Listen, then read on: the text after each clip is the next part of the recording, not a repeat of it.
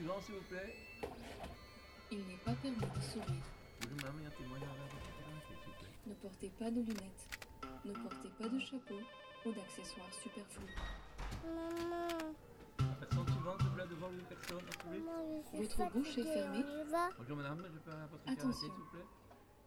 Trois, Ça fait la sixième fois que je Deux. viens te voir et à chaque fois, un. c'est une personne. Le Centre bruxellois d'action interculturelle présente Qu'est-ce qui nous arrive?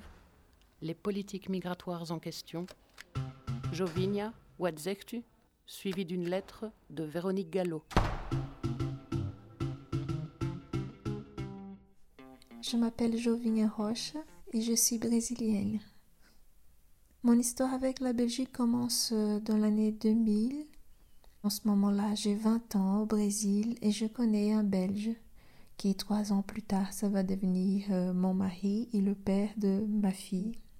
J'arrive ici avec euh, plein de rêves et un enthousiasme incroyable. C'était très important cet enthousiasme pour euh, apprendre plus rapidement, m'intégrer. Je me suis vite inscrit euh, à un cours de français et je me souviens que j'avais tellement de plaisir à apprendre cette langue et apprendre sur la culture de ce petit grand pays que j'ai appris petit à petit à aimer. Et L'arrivée de mon enfant provoque en moi la naissance d'une autre Jovigne qui ne se laisse pas faire, une femme que se bat. Ça ne me convenait plus, mon couple, et je devrais mettre fin à ce cycle de violence conjugale. Je recommence tout à zéro, j'enchaîne les formations, je reprends mes études.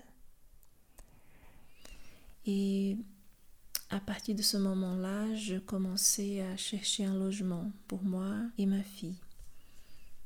Pour euh, cette transition de Aiguezé vers Bruxelles.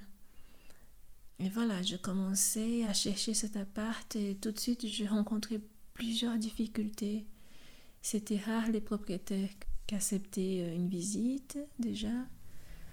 J'ai cherché pendant six mois euh, j'ai rien trouvé.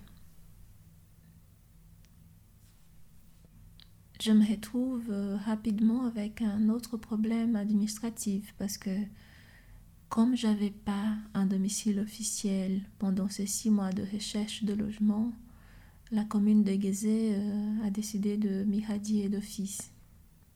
C'était mis un peu euh, par terre toutes mes chances d'une demande de nationalité en ce moment-là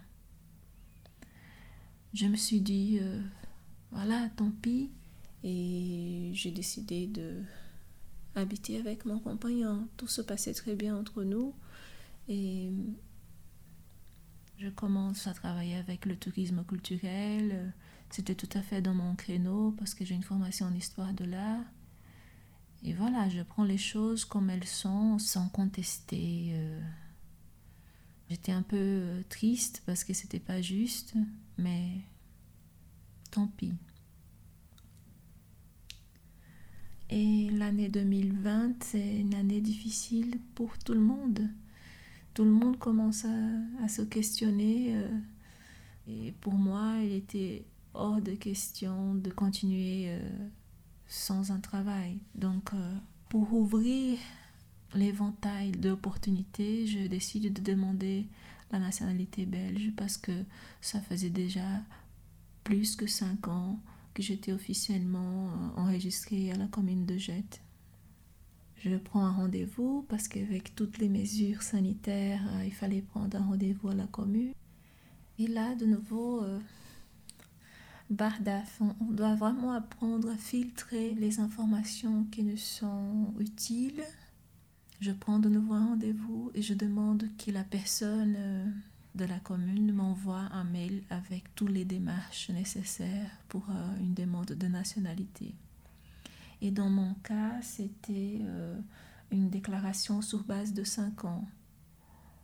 Les conditions, c'était de parler une des langues nationales, faire un cours d'intégration sociale et la personne de la commune m'envoie aussi toute une liste d'associations francophones et associations néerlandophones pour euh, trouver un cours d'intégration.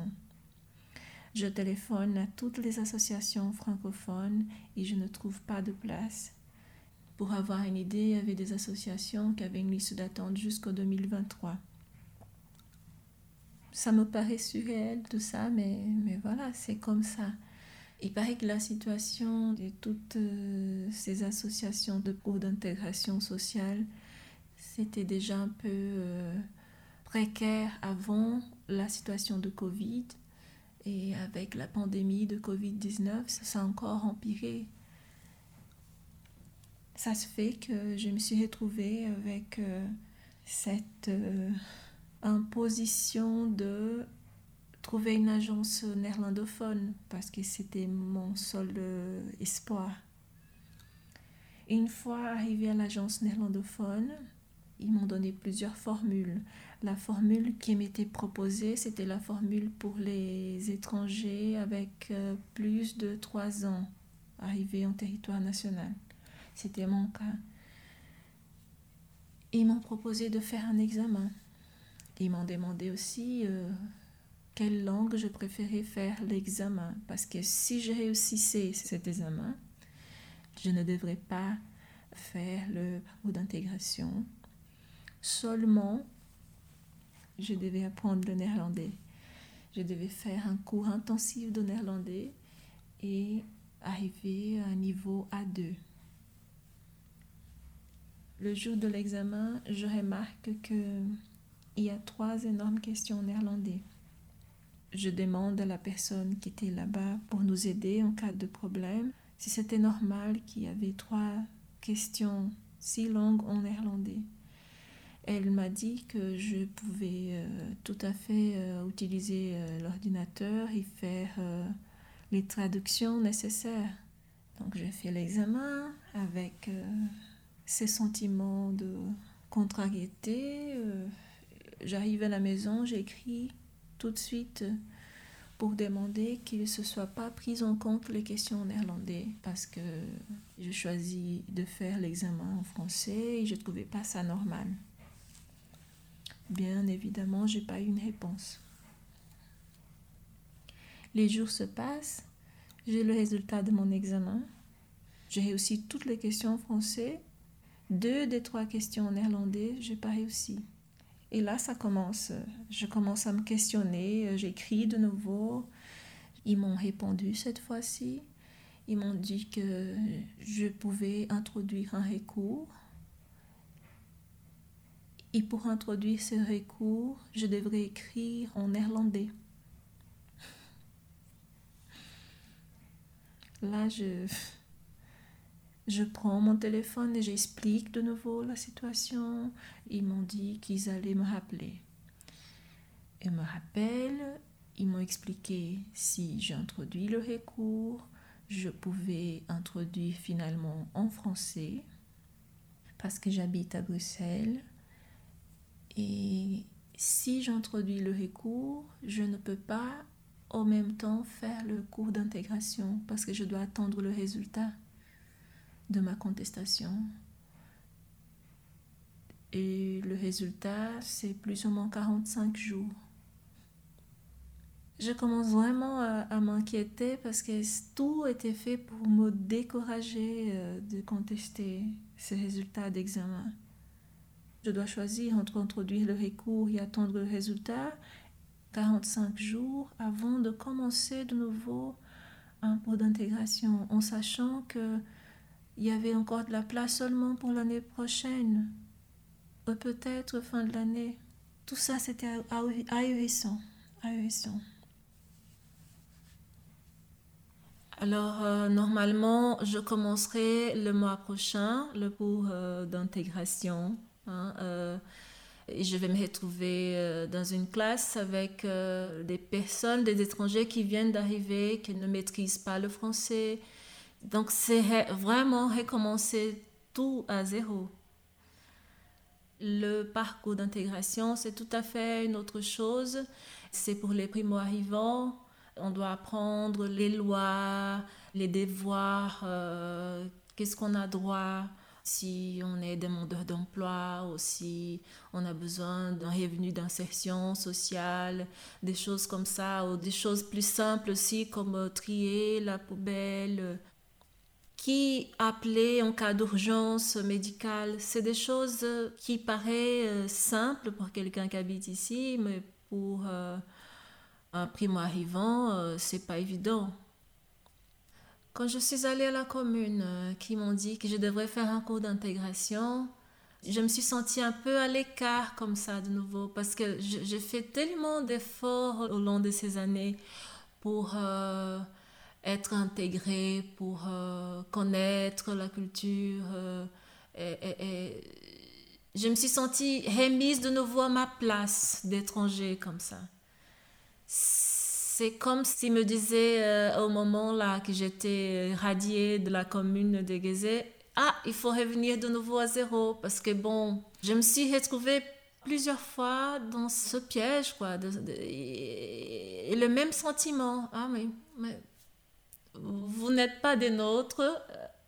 Pourtant, euh, je paye les impôts, je travaille comme tout le monde, euh, je parle une des langues nationales, je ne suis pas non plus obligé de parler trois langues, il me semble, pour être considéré comme belge. Et autre chose, je ne demande pas un faveur, c'est un droit.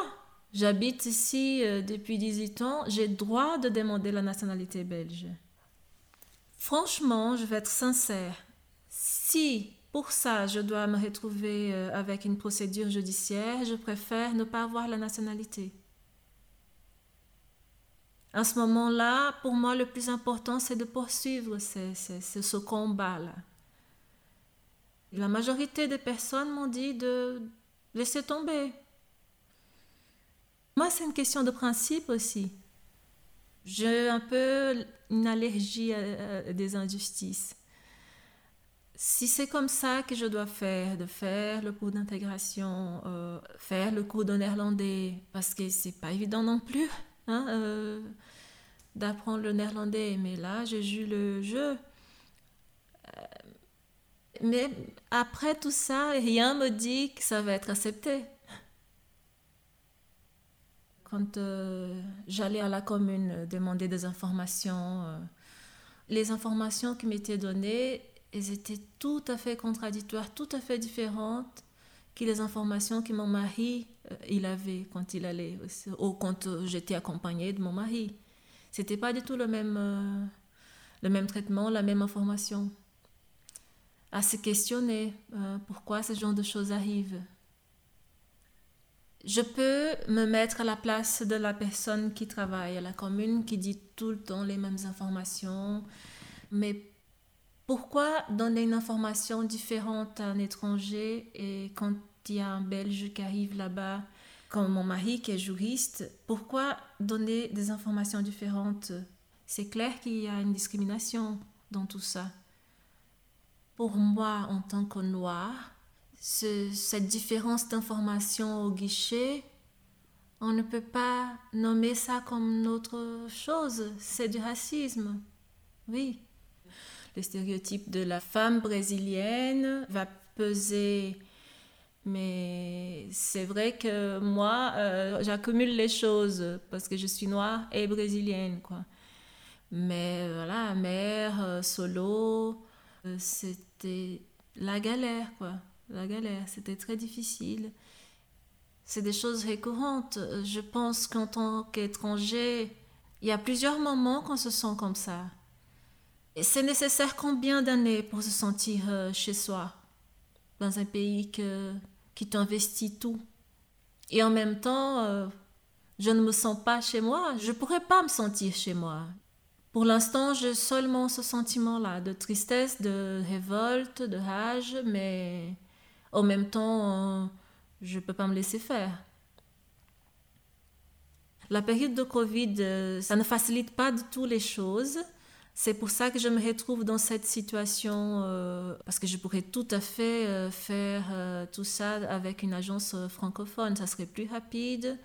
J'allais même pas faire un examen d'intégration. J'allais pas non plus faire un cours de français, ça serait tout à fait plus rapide. Mais c'est très difficile pour un étranger arriver euh, à, ce niveau-là. Il y a des choses qui viennent casser parce que en Flandre c'est quelque chose, il y a une, législation, euh, à Bruxelles il y a une autre, en Wallonie il y a une autre. Je comprends cette querelle entre francophones et néerlandophones parce que c'est quelque chose d'historique, euh, historiquement parlant, c'est quelque chose qui vient de loin. Mais euh, n'importe quel étranger qui arrive à Bruxelles, qui est le centre de ce bouillonnement, il n'y a aucune raison de punir quelqu'un, un étranger qui arrive au milieu de tout ça.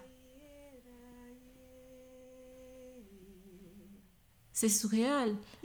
C'est surréal. Je pensais à un morceau que j'adore, qui a un message de finalement, c'est quoi être euh, brésilien ou belge Et la traduction, elle vient vraiment rencontrer tout ça qu'on a parlé parce que c'est un morceau qui en portugais, ça s'appelle Canto em qualquer canto. Um.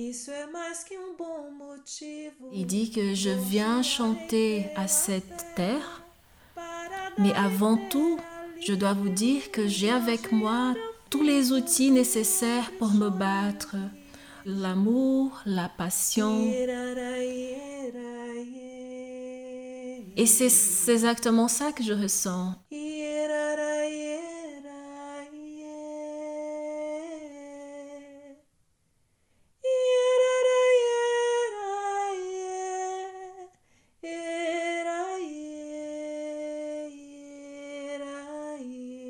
Chère Jovinia, j'ai écouté avec grande attention votre témoignage, avec beaucoup d'émotion aussi.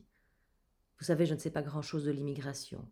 Tout ce que je sais, c'est que je suis petite fille d'immigrés italiens qui ont tout quitté comme vous, en espérant un monde meilleur pour leurs enfants et leurs petits-enfants. Tout ce que je sais, c'est que ce sont des parcours qui peuvent parfois briser des cœurs. Ma nonna, tout comme vous, avait quitté le soleil, la chaleur, la culture qu'il avait vu naître, pour suivre l'homme qu'elle aimait en Belgique. Parce que forcément là-bas, ce serait mieux. Parce que là-bas, les enfants auraient une meilleure chance de grandir.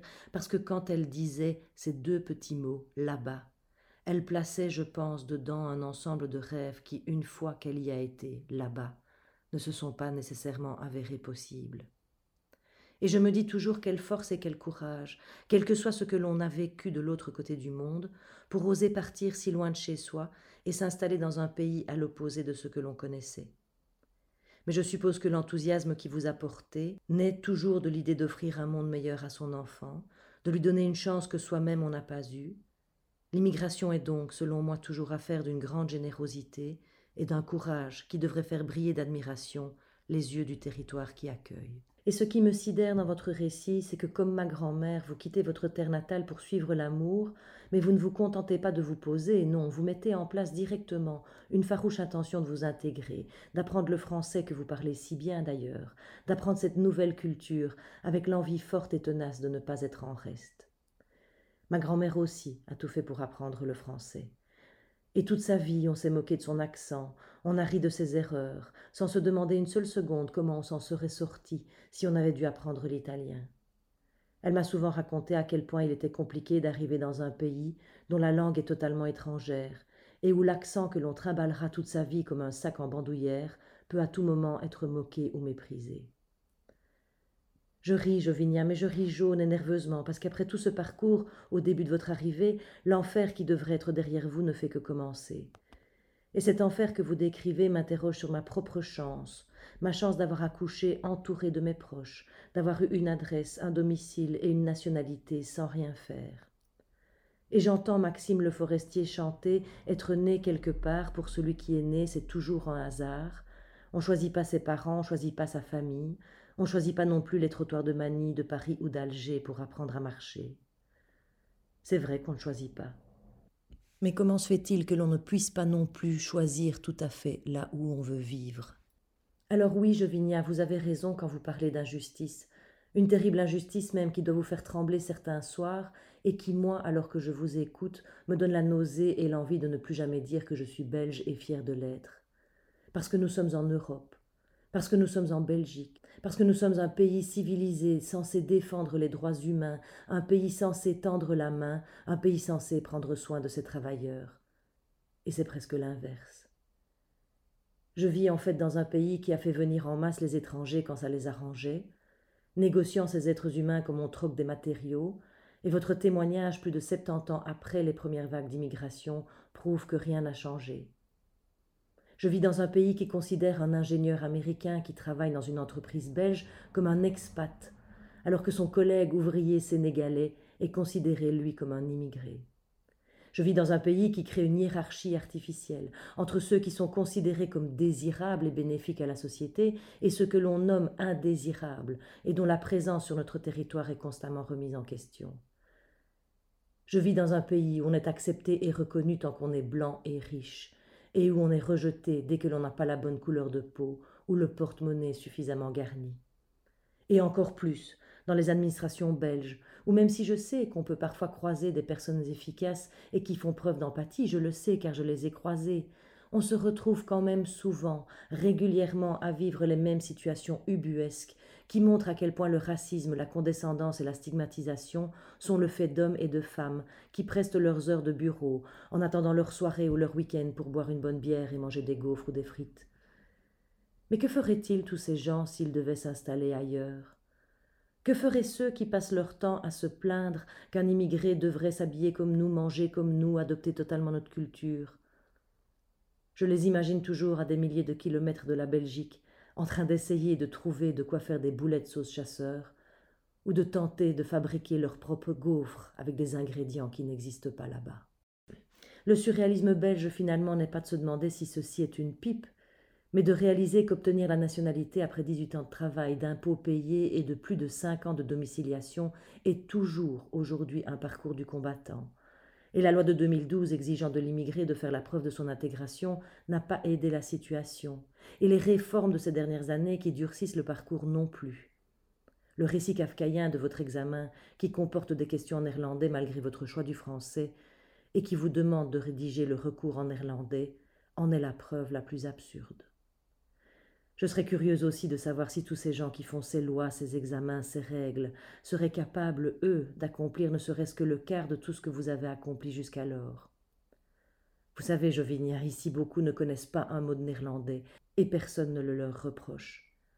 Nos règles et nos lois, nos systèmes et nos documents administratifs frôlent constamment le ridicule. Fallait-il à ce point complexifier la tâche de tout le monde?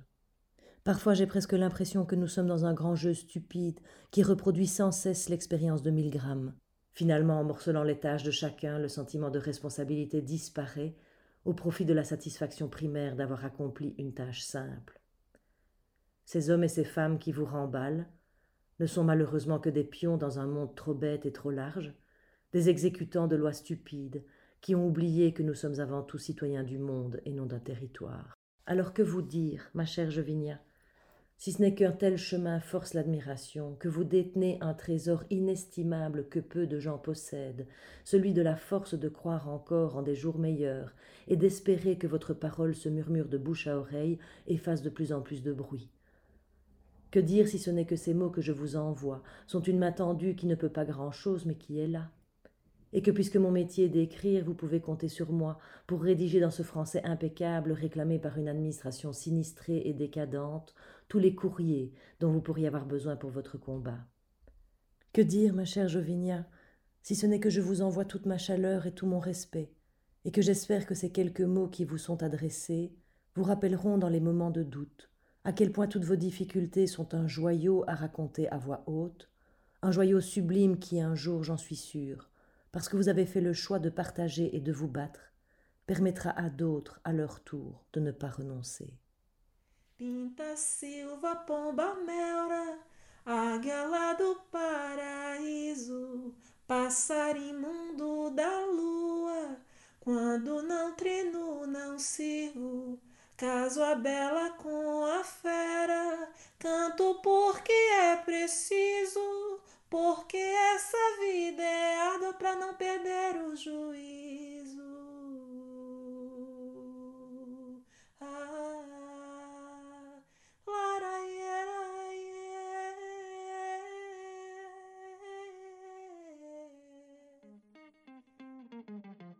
Qu'est-ce qui nous arrive? Les politiques migratoires en question.